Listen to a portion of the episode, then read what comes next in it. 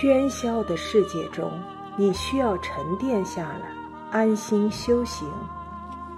欢迎收听《人生是一场修行》，作者高金国，演播西村斜阳。五，前半生不怕，后半生不悔。财富的最高境界是平淡。功夫的最高境界是西征，人生的最高境界是寂寞。很多东西在达到最高境界之后，往往朴实无华，外表就是一块石头，虽然内心含玉。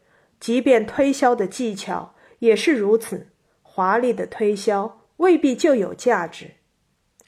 有一位老妇人来到费城一家百货公司。在几个柜台前转了转，没人理他。一位年轻人走了过来，问有什么可以帮他的。老妇人说：“我没什么需要的。外面下雨，我进来避避雨，雨停了就走。”年轻人什么也没说，也没有向他推销商品，而是拿了一把椅子，请老妇人坐下。老妇人说声谢谢，顺便问小伙子要了一张名片。事情就这么过去了，谁都没往心里去。几个月后，令人意外的事情发生了：百货公司收到一封信，点名要这位年轻人去趟苏格兰，收取一整座城堡所需物品的订单。这位老妇人就是美国钢铁大王卡内基的母亲。仅仅是一把椅子，举手之劳，谁都不会想到。一个小小的举动会获得如此巨额的订单，谁不会搬椅子呢？问题是，你要在不知道他是卡内基母亲的时候把椅子搬过去，而且要对所有的老人都这么礼貌，才有可能获得这样的机会。不管怎样，这个例子都提醒我们：生活中最极致的东西往往平淡，在人生中。我们需要掌握很多的技巧，有人学医，有人练武，有人学推销。掌握这些技艺都需要一个前提：管理好自己。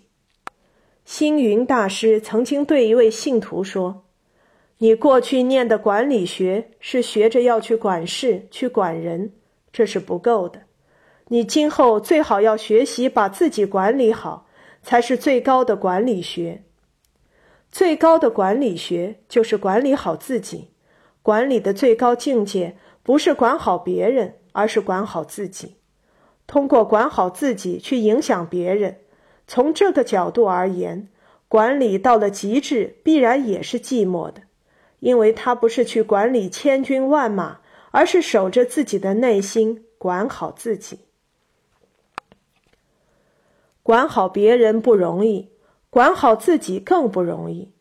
哈佛大学的图书馆里有几句格言，其核心的概念就是管好自己。抄录于此，算作共勉。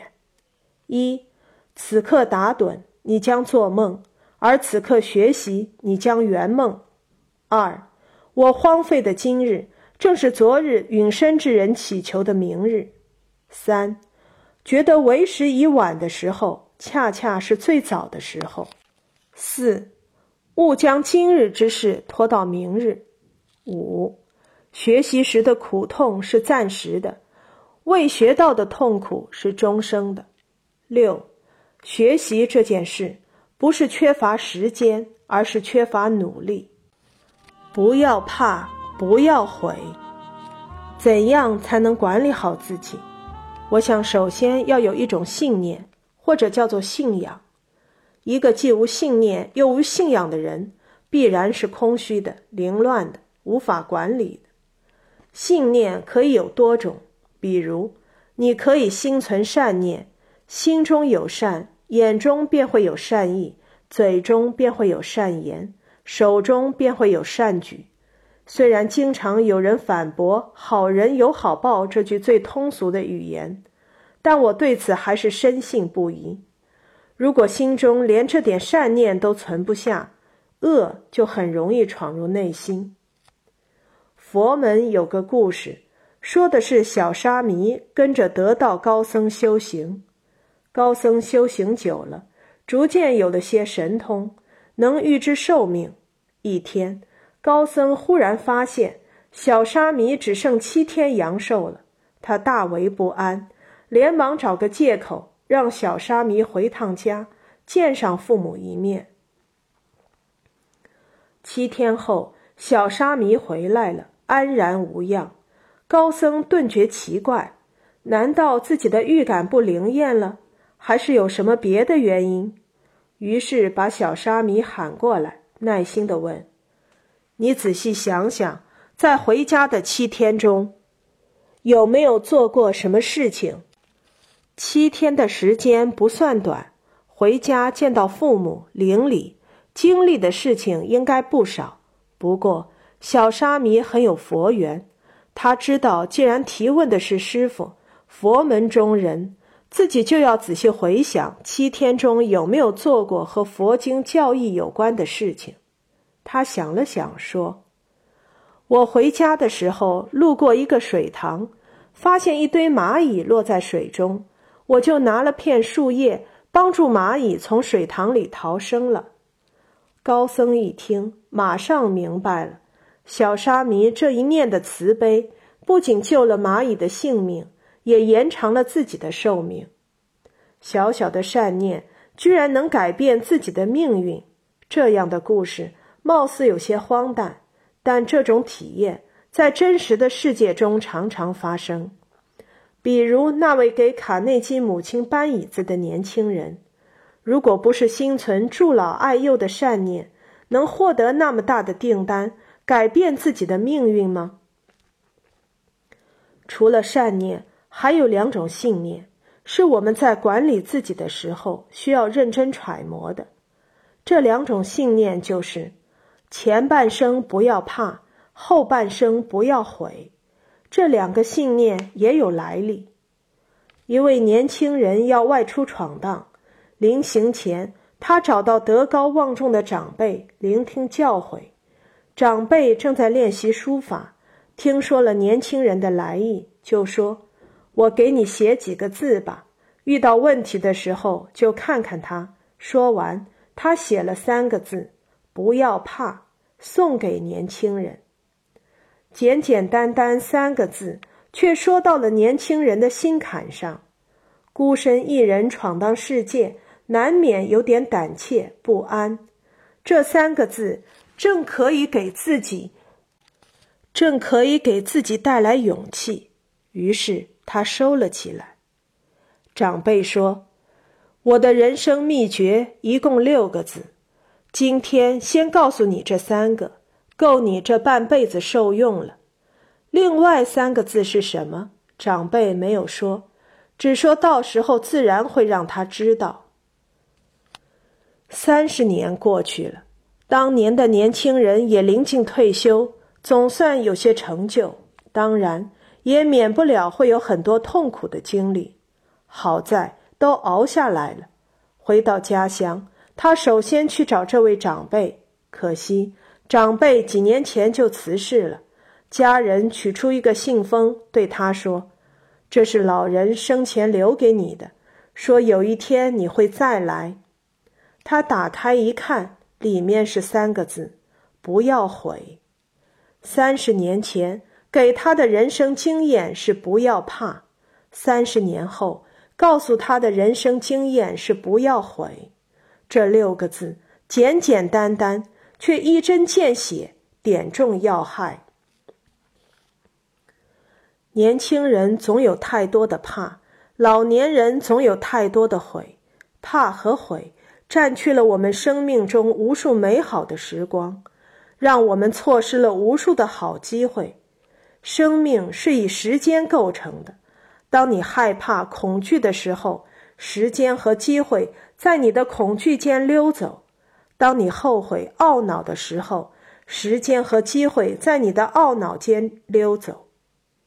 前半生不要怕，后半生不要悔。没什么比这更简单、更实用的人生经验了。记住这两点，管理自己也就不再难。莫要开错窗，关好身后门。人这一辈子，总会遇到很多的窗，很多的门。有虚的窗，实的窗；虚的门，实的门。林林总总，变化百端。我们管理人生和门窗有什么关系呢？有个小女孩的宠物狗死了，她十分哀伤。趴在窗口，看父母替她埋葬小狗，泪流满面。老人看见了哭泣的小女孩，拍拍她的肩膀说：“跟我来。”他把小女孩领到另一个窗口，这个窗口正对着玫瑰园，园里鲜花灿烂，芳香扑鼻。小女孩的心情很快好了起来，破涕为笑。老人低下头，轻轻地说：“孩子，你开错了窗户。同样的庭院，从这个窗口望去，看见哀伤；从那个窗口望去，看见灿烂。为什么同样的庭院给人的感觉完全不同？答案，老人已经告诉我们了：因为窗口不同。不同的窗口。”往往代表着不同的信念。同样是比赛失利，从这个窗口，我们看到的是挫折感、失败感；从那个窗口，却可以看见经验、教训和东山再起的决心。所以，当你遇到事情的时候，一定记住，不要开错了窗户。那些哀伤、那些失败、那些烦恼、那些无奈。让他们留在窗外吧。英国前首相劳合乔治有个习惯，每次进入房间，不管是普通办公室还是豪华礼堂，他都要随手关好身后的门。朋友问他：“你有必要每次都坚持这么做吗？”“当然有这个必要。”乔治说，“我一生都在关我身后的门。”当你关门时，也将过去的一切留在后面，不管是美好的成就，还是让人懊恼的事物，然后你才可以重新开始。乔治的信念和那位老人的观点不谋而合。老人让小女孩不要开错窗，是空间概念，是针对某一件事情而言。乔治关好身后门。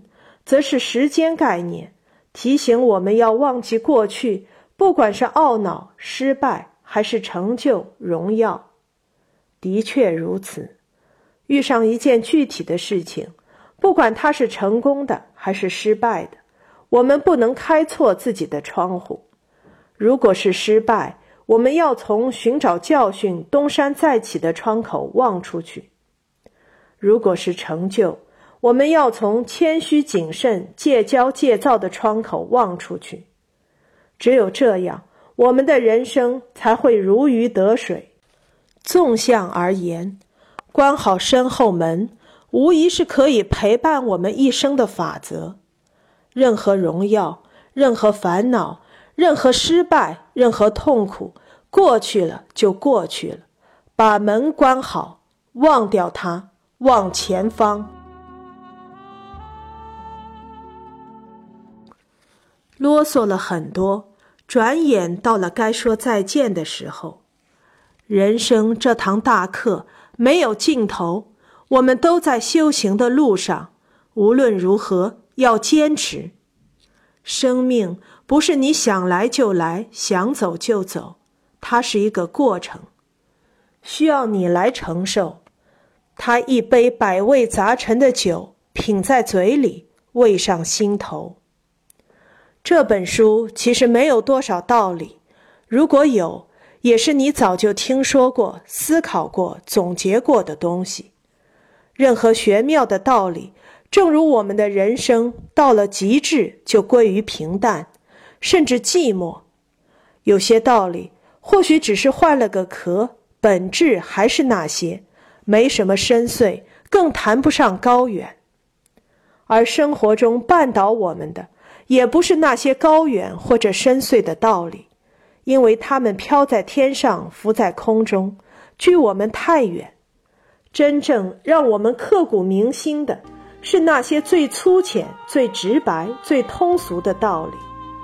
生活就是这样，道理永远相似，例子却永远不同。同样的道理下，总摔倒着不同的无辜者。